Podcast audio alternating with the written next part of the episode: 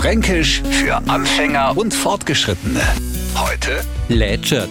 Wir Franken sind besonders stolz auf unser Kichen, was mir in die Pfanne oder in Ofen hauen, kommt als wahre Delikatesse wieder raus. Meistens jedenfalls. Soll er der Zettel aus Versehen einmal die Krusten vom Scheiferler nicht so knusprig sei wie gewünscht, sondern eher wach und labbrig, no mo sieht der Verursacher Ohren, sag einmal, willst du mich vergiften? Das ist ja total lätschert. Ein Weckler, das in Regenkummer ist, oder ein Hörnler, das man in Milch dunkt hat, wird richtig lätschert. Lätschert ist also das genaue Gegenteil vom knusprig oder knackig sei. Fränkisch für Anfänger und Fortgeschrittene.